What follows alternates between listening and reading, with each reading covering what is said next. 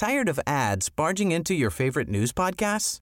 Good news. Ad-free listening is available on Amazon Music for all the music plus top podcasts included with your Prime membership.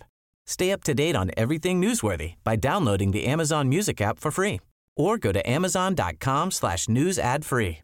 That's amazon.com slash news ad free to catch up on the latest episodes without the ads.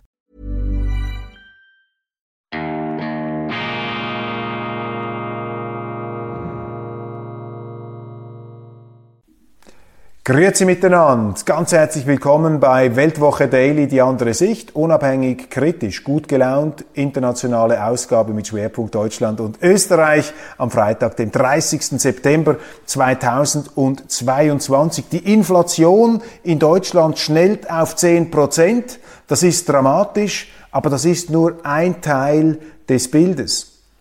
Denn die Inflation der sogenannten Erzeugerpreise, ich glaube, das ist die äh, Fachterminologie, ähm, jener Preise also, die die Unternehmen bezahlen müssen, um ihre Produkte herzustellen. Diese Preise sind noch viel stärker nach oben gegangen. Das, was aber durchschlägt auf sie, aufs Portemonnaie, das ist 10 Prozent. Und diese Inflation, da dürfen Sie sich keinerlei Illusionen hingeben, das ist nicht eine Putin-Inflation. Dieser Krieg hat sie einfach verschärft.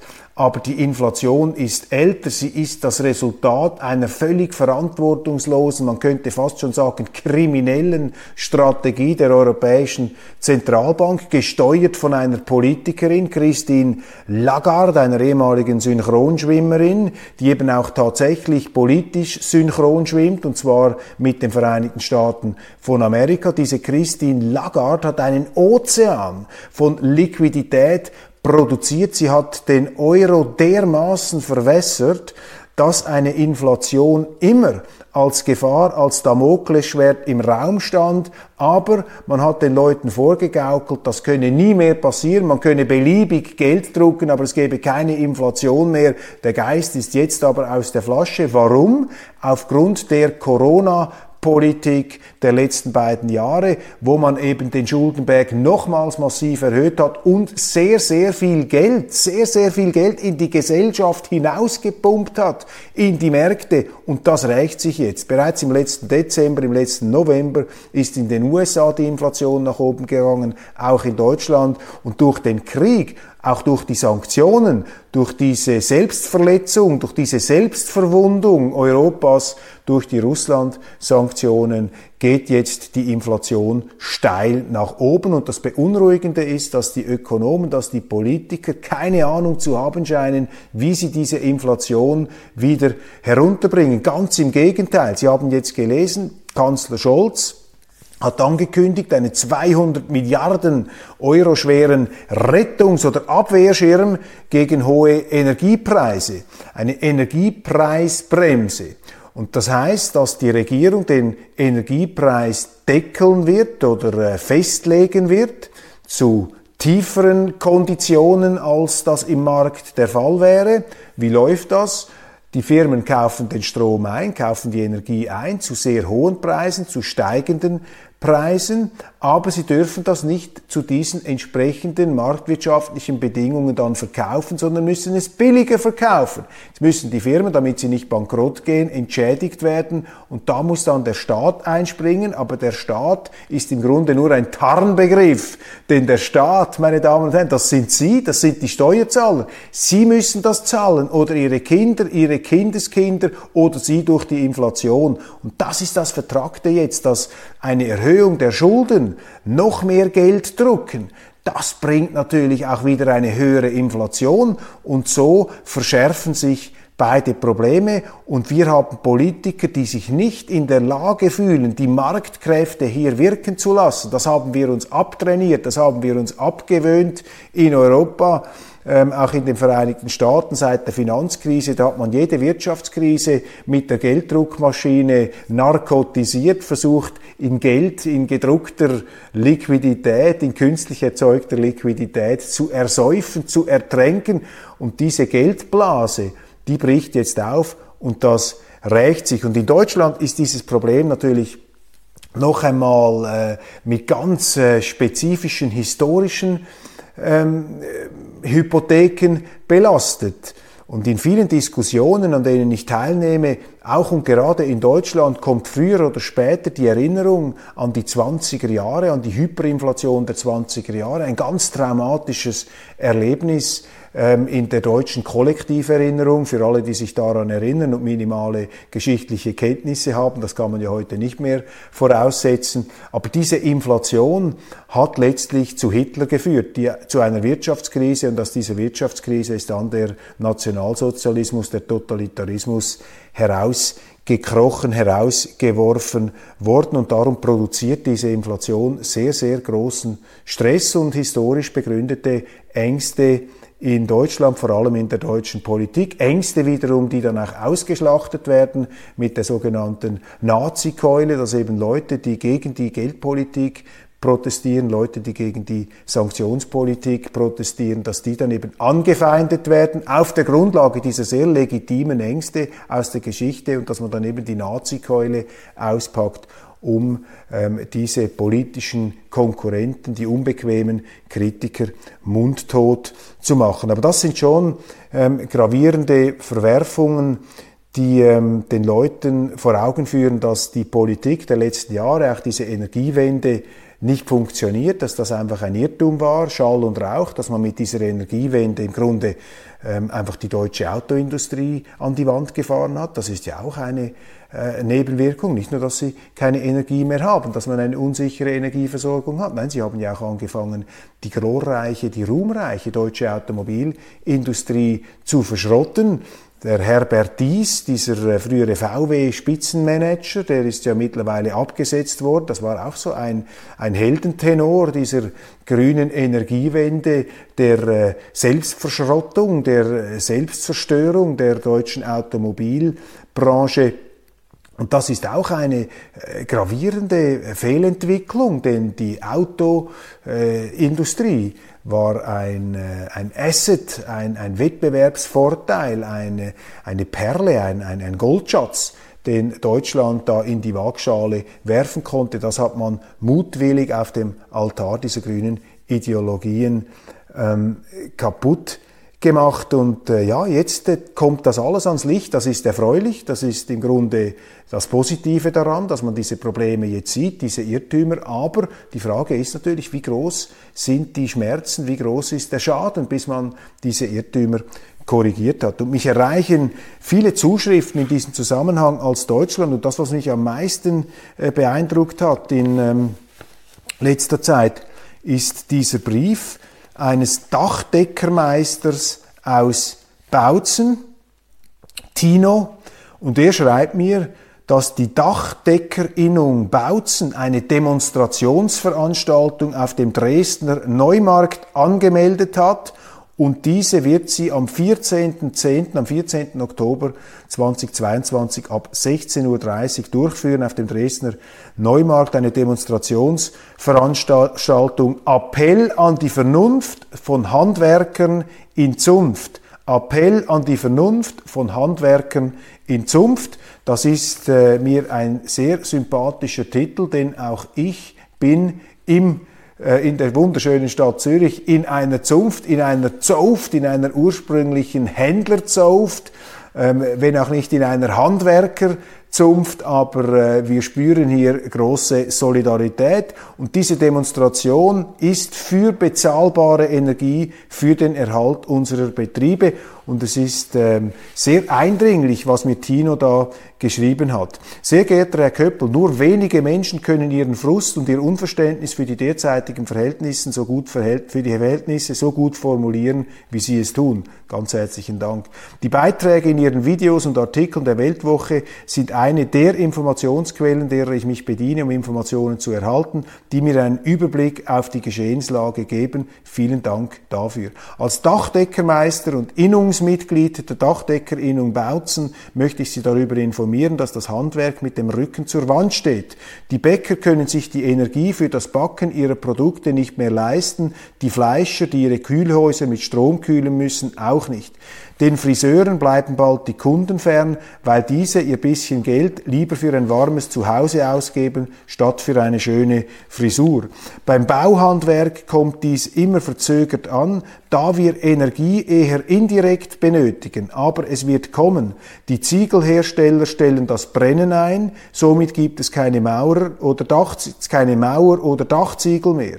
Die Aluhütten produzieren keine Bleche mehr, die Produzenten von Heizungsanlagen oder Schaltschränken warten auf Komponenten aus Fernost, dadurch können die Klempner und Elektriker nicht arbeiten.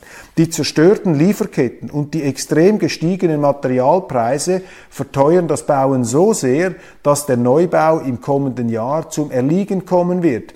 Der dringend benötigte Wohnungsbau kommt zum Erliegen, was den Mangel am Wohnungsmarkt weiter anheizen wird, da immer mehr Menschen zu uns kommen, Migrationsproblematik, und auch Wohnraum benötigen. Die Insolvenz der Betriebe hat begonnen und wenn zum Schluss die Handwerksbetriebe nicht mehr da sein werden, ähm, Wer wird dann in Deutschland frische Semmeln und Brot backen, die Wurst herstellen, die Haare schneiden, das Auto oder die Heizung reparieren? Und ein sicheres Dach wird danach keiner mehr über seinem Kopf haben. Aus diesem Grund hat die Dachdeckerinnung Bautzen eine Demonstrationsveranstaltung auf dem Dresdner Neumarkt angemeldet und wird diese am 14.10.2022 ab 16.30 Uhr durchführen. Appell an die Vernunft von Handwerkern in Zunft für bezahlbare Energie für den Erhalt unserer Betriebe. Die Resonanz auf diesen Aufruf ist jetzt schon ganz überwältigend. Es melden sich Handwerker und Unternehmer aus ganz Deutschland, um sich zu beteiligen. Der Zuspruch ist auch deshalb so groß, weil es keine parteipolitische Veranstaltung ist und auch kein Politiker eine Bühne erhält, um sich oder seine Partei zu profilieren. Somit fühlt sich jeder angesprochen. Die Ablehnung eines gescheiterten Systems hat schon einmal in Sachsen begonnen und wird es vermutlich wieder tun. Die ältere Generation im Osten Deutschlands kann sich noch sehr genau daran erinnern, wie es war, in einem Land zu leben, in dem der Mangel und der Kommunismus regierte. Niemand hier möchte das noch einmal erleben. Deshalb sind die Antennen der Ostdeutschen viel besser eingestellt, wenn es darum geht, dass etwas in die falsche Richtung läuft, wie sie es schon vollkommen richtig in der Vergangenheit festgestellt haben bei Weltwoche Daily. Wir sind nicht der braune Mob, für den wir immer hingestellt werden.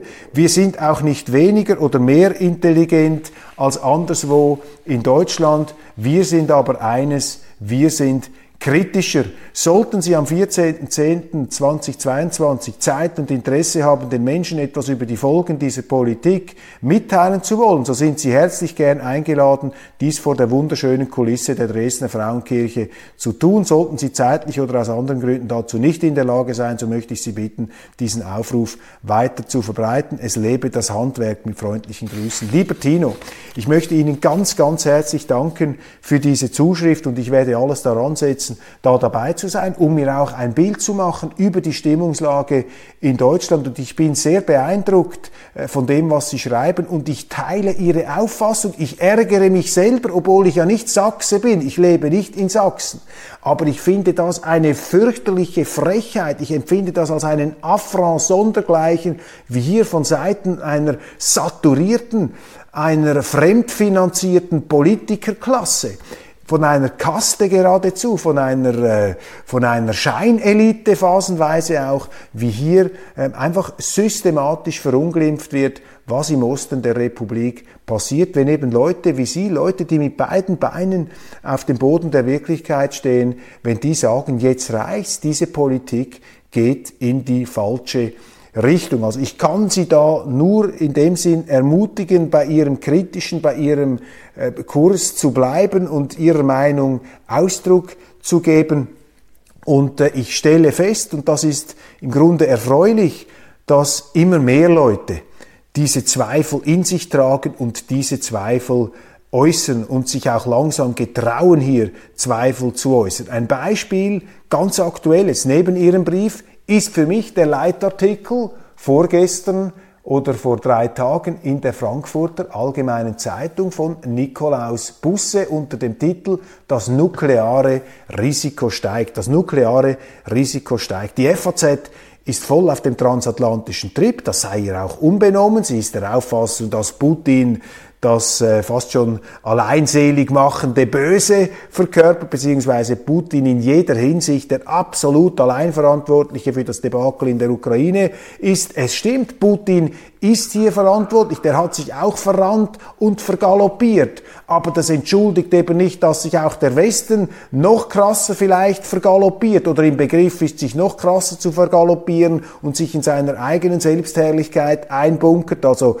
quasi die, äh, die, die, die sich selbst überschätzenden überschätzen sich immer noch mehr, hören sich immer weniger zu und verrennen sich dann in dieser äh, Kollisions, in dieser, äh, in diesem Kollisionsgemetzel, das sich da unter Umständen anbahnt. Dieser Nikolaus Busse schreibt sehr, sehr skeptisch und sagt, wir müssen aufpassen, diese nukleare Gefahr ist, ist, groß. Die Welt steht am Rande eines Atomkriegs. Möglicherweise stand sie noch nie so nahe an einem Atomkrieg wie heute. Das deckt sich ja auch mit den Auffassungen der Weltwoche. Wir warnen auch und wir äh, sagen, wir müssen wieder zurückkehren zum Frieden. Wir müssen uns wieder einer Friedensperspektive zuwenden. Das sind so Zeichen jetzt auch in der Frankfurter Allgemeinen Zeitung dass sich hier etwas bewegt, dass sich hier ein Klima verändert, dass immer mehr Leute ein Unbehagen spüren, dass die Politik in eine falsche Richtung läuft. Niemand billigt diesen Krieg äh, der Russen in der Ukraine. Niemand ist dafür, wenn einfach irgendwo eine Armee einmarschiert, aus was für tiefer liegenden Gründen auch immer. Das ist nicht das Thema. Ähm, das wird verurteilt. Aber genauso verurteilt und kritisch beurteilt wird eben die Antwort des Westens auf diese Politik. Und eben immer mehr Leute haben das Gefühl, dieser Krieg, äh, der äh, ist, ist ein Problem, selbstverständlich, aber wir müssen aufpassen, dass wir diesen Krieg nicht zu unserem Krieg machen und dadurch noch verschlimmern, verlängern und immer blutiger gestalten. Die Leute in Deutschland, das merke ich auch an Diskussionen, an Abendrunden, die ähm, stellen fest, dass äh, das nicht in die richtige Richtung läuft, dass sich da etwas verändern muss, vor allem auch auf der bürgerlichen Seite ähm, wird mir das äh, vor Augen geführt, weil ich äh, in Deutschland ab und zu die Gelegenheit habe, an solchen Diskussionsrunden teilzunehmen. Ähm, auch in den Medien bewegt sich etwas. Mir ist aufgefallen im Tagesanzeiger Schweiz, Zürich, ist ein Artikel erschienen, Putin kann noch lange weitermachen. Russland ist nicht so geschwächt, wie man glauben möchte. Möchte man das glauben?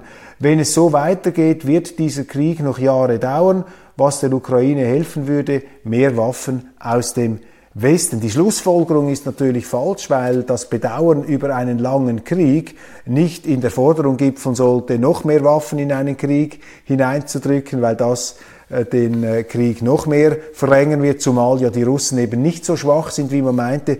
Und in diesem Artikel im Tagesanzeiger, da steht bemerkenswertes, nämlich äh, das, was ich Ihnen schon vor ein paar Tagen gesagt habe, im Rückgriff auf einen New York Times Artikel, dass die Verluste der Ukraine, auch der Russen, aber eben auch der Ukrainer enorm sind.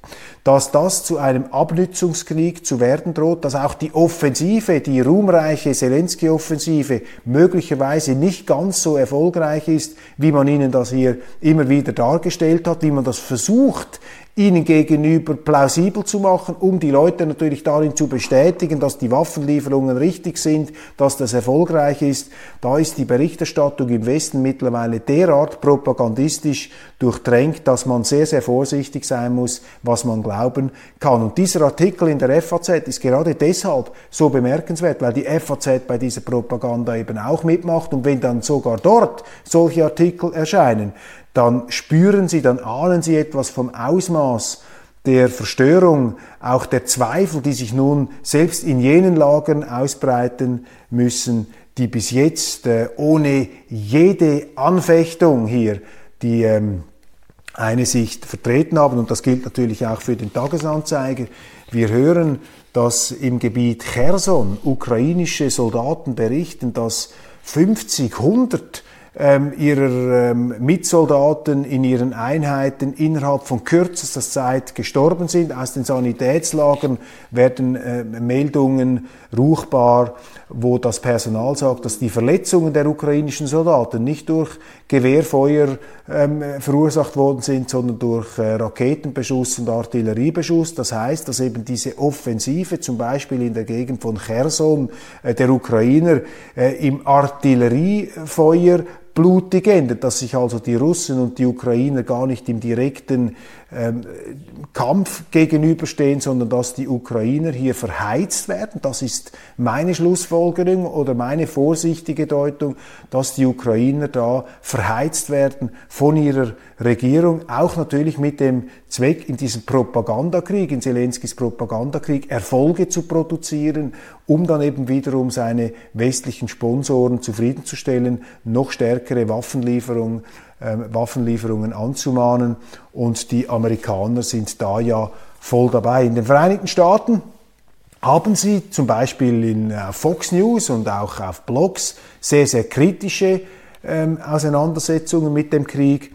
Aber sie haben natürlich auch das Gegenteil. Und da ist mir aufgefallen, einfach um Ihnen aufzuzeigen, wie blind hier ähm, Propaganda betrieben wird. Da ist mir ein Artikel in der New York Times aufgefallen, ein Gastaufsatz in der äh, Meinungsseite vom 26. September 2022. Da schreibt eine äh, Autorin äh, eines neokonservativen Thinktanks, Bidens vorsichtige Außenpolitik gefährdet die Vereinigten Staaten. Muss man sich äh, auf der Zunge zergehen lassen, diesen Satz. Bidens vorsichtige Außenpolitik gefährdet die Vereinigten Staaten. Diese neokonservative Autorin fordert da eine massiv verschärfte Waffenhilfe an die Ukraine. Sie fordert, dass sich die Amerikaner noch viel stärker engagieren in diesem Krieg. Das ist eine neokonservative Stimme. Die Neokonservativen, das sind ja die ehemaligen Linken, die zu Konservativen geworden sind und diesen linken Weltbeglückungsfuror, diesen Universalismus in die konservative Partei hineingetragen haben. Das ist natürlich sehr unkonservativ, die sind klug, das sind intelligente Leute, aber sie haben sich eben eine fürchterlich blutige Nase geholt. Das heißt, die amerikanischen Soldaten mussten sich anstelle dieser Neokonservativen eine blutige Nase holen, zum Beispiel im Irakkrieg. Dort hat man sehr, sehr äh, äh, große Fehler gemacht. Das äh, haben wir ja auch schon besprochen in dieser Sendung. Und die gleichen Leute doppeln jetzt nach und wollen eine Wiederholung, und zwar nicht gegen den Irak, gegen eine sehr stark geschwächte damals nahöstliche Macht, sondern gegen Russland. Und das ist schon sehr, sehr beunruhigend, wenn also ähm, eines der erfolgreichsten und auch äh, einflussreichsten Zeitungsorgane der Welt äh, eine derartige Propaganda betreibt für einen dritten Weltkrieg. Das ist es nämlich, ein, für einen dritten Weltkrieg. Was hier gefordert wird in der New York Times, ist im Grunde ein dritter Weltkrieg. Und die Krassheit solcher Schlagzeilen ist sicherlich auch ein Faktor, dass immer mehr Leute sich abwenden, zur Besinnung kommen. Und wenn sie natürlich merken, dass dieser Krieg, dass die Sanktionen ihre wirtschaftliche Existenz ruiniert, dann wird sich sehr, sehr schnell das Klima ändern. Und in Deutschland beobachten wir das. Wir beobachten das eben anhand von solchen Artikeln, wir beobachten das in Diskussionen, aber wir beobachten das eben auch in den Umfragen. Ähm, interessanterweise, also die Sozialdemokraten, die gehen ziemlich steil nach unten. Ähm, die CDU, die legt noch zu, obwohl die CDU ja auch Friedrich Merz äh, sehr, sehr einseitig auf dem Konfrontationstrip ist gegen Russland, auf dem Sanktionstrip. Also da werden die CDUler vermutlich auch noch irgendwann von der Wirklichkeit eingeholt. Ich äh, höre auch Stimmen aus der CDU, die diesen Kurs bezweifeln. Da ist die CDU in einer etwas schwierigen Ausgangslage, weil sie natürlich eine transatlantische Partei schlechthin ist. Die CDU ist die Partei der deutsch-amerikanischen Freundschaft. Da muss man ein gewisses Verständnis haben, dass sich da die CDU schwer tut, einfach von heute auf morgen diesen Kurs zu wechseln. Aber ich kann Ihnen sagen, es gibt prominente Leute in der CDU, die da ähm, ihre ganz großen Fragezeichen setzen. Wir beobachten, die CDU also geht, geht da nach oben in den Umfragen, wir beobachten auch, dass eine AfD ähm, stärker geworden ist. Die ist aus dem Tal der Tränen, aus dem Umfragetal der Tränen herausgekommen, äh, wenn man diesen Umfragen trauen darf. Im Westen wieder bei 13, 15 Prozent. In Brandenburg ist sie stärkste Partei zusammen mit der SP. Das sind schon wesentliche ähm, Verschiebungen, die sich da abzeichnen. Was allerdings, was allerdings dieses Bild noch, ähm, sagen wir mal, etwas relativiert ist die Tatsache, dass die Grünen, dass die Grünen auch noch leicht nach oben gegangen sind. Es kommt jetzt sehr darauf an, meine Damen und Herren, wie sich der Winter entwickelt, wie sich der Herbst entwickelt, wenn es sehr kalt wird, der Heizungsbedarf steigt, dann werden die wirtschaftlichen Probleme sehr äh, zunehmen, dann wird sich das Klima sehr, sehr schnell verändern. Wenn das nicht der Fall ist, dann wird das äh, etwas länger dauern. Aber ich glaube, man darf sagen jetzt, dass eine Verschiebung hier etwas der politischen Prioritäten stattfindet in Deutschland, dass sich hier das Meinungsbild verändert und es verändert sich in Richtung einer stärker realitätszugewandten Sicht und aufs Politische gemünzt äh, wird jetzt die bürgerliche Politik, die liberale, die konservative Politik wieder an Gewicht ähm, gewinnen.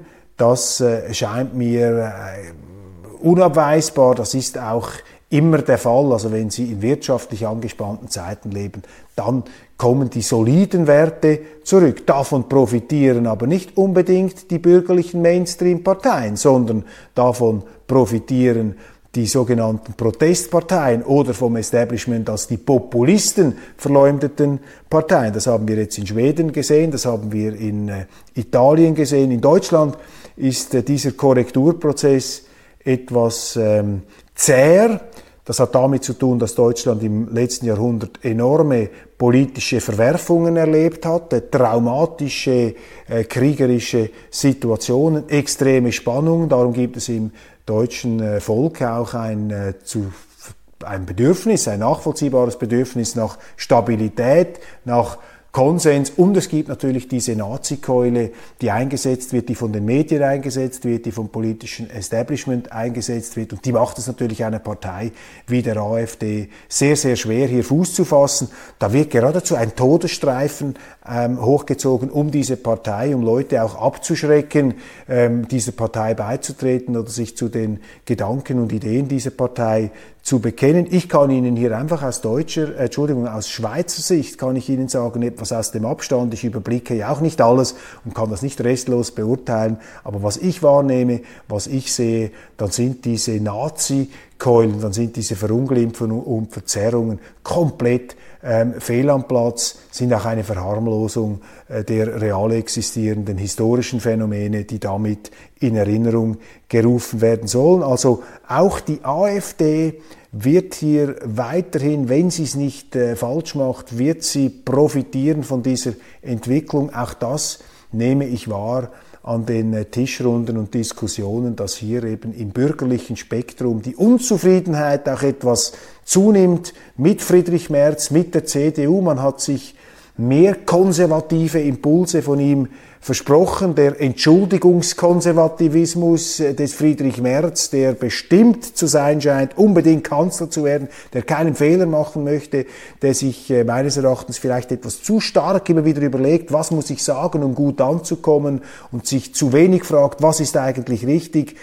Diese äh, konservative Wende, die Merz versprochen hat, die scheint noch nicht richtig äh, angekommen zu sein. Das äh, vermissen ähm, viele CDU-Sympathisanten, die ich kenne, und da scheint auch die Neigung etwas zu steigen, sich zu äh, verstärken, eben eine AfD als äh, bürgerliche Alternative in Betracht zu ziehen. Das ist hochinteressant, was in Deutschland passiert und aus bürgerlicher Sicht ähm, keine schlechte Nachricht bei allen Fürchterlichkeiten, mit denen wir uns momentan herumzuschlagen haben. Ja, meine Damen und Herren, das war's für heute. Jetzt konnte ich gar nicht mehr weiter eingehen auf die ähm, Entwicklungen bei Nord Stream 1 und Nord Stream Zwei, vielleicht nur ganz kurz am Schluss, so viel, es ist skurril, wie die Medien versuchen hier gegen jede Wahrscheinlichkeit und auch gegen jede Interessenlogik den Russen diesen Anschlag in die Schuhe zu schieben, so gleichsam nach dem Motto, die Russen sind so blöd, die sind so dumm, dass sie einen Hebel, eine Erpressungswaffe, die sie selber in der Hand haben, selber kaputt machen. Das halte ich wohl in der heutigen Zeit ist nichts ausgeschlossen, möglich ist alles, aber ich halte das für unwahrscheinlich. Die Motive, ähm, diese Leitungen kaputt zu machen, die Motive, also die, hier die Verbindungslinien zwischen dem Westen und dem Osten, zwischen Europa und Russland zu kappen, das Hauptmotiv hier haben die Vereinigten Staaten von Amerika. Die haben immer ein Unbehagen gehabt, schon seit vielen Jahren, ähm, dass da zwischen Russland und Europa etwas zusammenwachsen könnte. Das war den Amerikanern immer ein Dorn im Auge, nicht nur der aktuellen Regierung, schon früheren Regierungen. Und deshalb haben sie nichts unversucht gelassen, um die Verhältnisse zwischen Europa und Russland zu destabilisieren. Und ganz klar benutzen die Amerikaner, Zelensky benutzen die Amerikaner diesen Krieg, um Russland massiv zu schwächen und um auch die Verbindungslinien zwischen Europa und Russland durchzutrennen, damit Europa ein Außenposten, ein eurasischer Vorposten der Vereinigten Staaten von Amerika ist, in der Verteidigung ihrer Interessensphäre, in der Verteidigung einer Interessensphäre, die sie anderen Ländern aber nicht zubilligen. Das ist die große Doppelmoral der Amerikaner, ähm, über die wir den Stab nicht brechen wollen. Aber die Amerikaner sind eben keine Heiligen, sie sind Scheinheilige, leider allzu oft, und sie sind nicht perfekt, es sind auch nur Menschen. Und es bräuchte jetzt starke europäische Politiker, die gerade den Amerikanern hier etwas in die Parade fahren und sie auch zur Vernunft bringen, wie das einst ein Henry Kissinger äh, getan hat in verschiedenen brenzligen historischen Konstellationen. In anderen hat auch er Fehler gemacht und Öl ins Feuer gegossen. So, nun bin ich am Schluss dieser Sendung. Ich danke Ihnen ganz, ganz herzlich für die Aufmerksamkeit. Äh, ich wünsche Ihnen ein erholsames Wochenende und freue mich, wenn Sie am Montag wieder dabei sind. Vergessen Sie nicht, der Pragmatikus, meine Sendung bei Servus TV am nächsten Sonntagabend, dann ab Montag in der Mediathek zu ähm, anzuschauen. Wir behandeln diesmal das Thema Überbevölkerung. Ganz wichtig, auch so ein großer ähm, schnaubender Elefant in der Mitte des Raums, über den ähm, nur die allerwenigsten ehrlich reden. Das ist der Pragmatikus bei Servus TV am Sonntagabend und dann ab Montag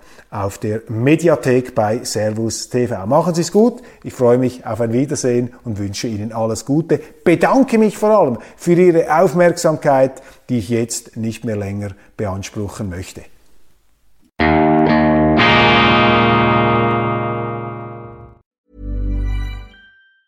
Tired of ads barging into your favorite news podcasts? Good news. Ad-free listening is available on Amazon Music for all the music plus top podcasts included with your Prime membership. Stay up to date on everything newsworthy by downloading the Amazon Music app for free or go to amazon.com slash news ad free. That's amazon.com slash news ad free to catch up on the latest episodes without the ads.